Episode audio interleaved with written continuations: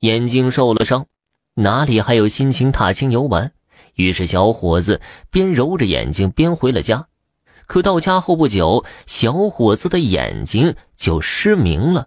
他思来想去，觉得那群女子不一般，自己没准啊是碰上神仙了。他再一琢磨，自己此前的恶劣行为实在有些不妥。想来眼睛失明便是对自己的惩罚了。为了忏悔，年轻小伙子开始诵经诵佛，欲要消除身上的业障。忽然有一日，年轻人听见有人说话，似乎是两个人正在闲聊。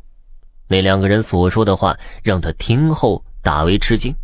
从两个人的对话里，他得知自己的眼睛里不知道啥时生出了两个小人。他们谈论着一会儿，要到屋外玩耍一番。小伙子不敢言语，就觉得从鼻子里出来了什么东西。过了好久，那两个小人又从鼻子里钻了进来。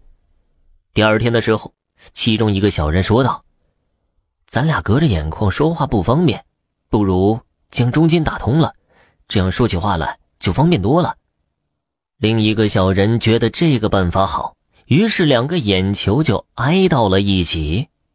又是一日清早，小伙子睁眼时能看见屋里的东西了。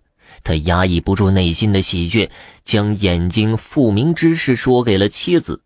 妻子一看，却发现他只有一个眼睛，另外一个只剩下了空空的眼眶。小伙子得知后倒是很欣慰，即便瞎了一只眼睛，起码另一个眼睛能看见东西，总比两只眼睛失明的要好。他跪倒在佛前，不住的磕头感谢。从此之后，这位年轻小伙子再也不敢对陌生女子无礼。这一次的遭遇算是让他长了记性。